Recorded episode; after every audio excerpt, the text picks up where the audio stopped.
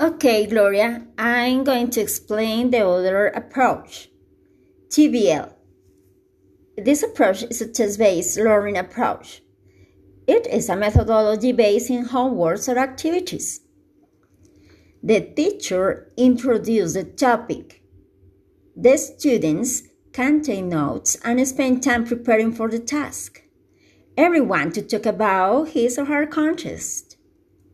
The students complete a task in pairs or groups and the teacher gives his point of view about it.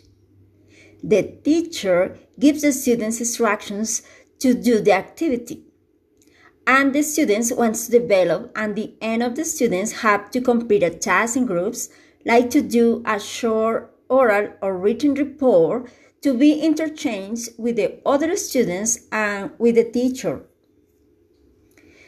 Gloria, in conclusion, with this methodology, the students can improve the language and get fluency because they can use their experience to talk about it in a natural way.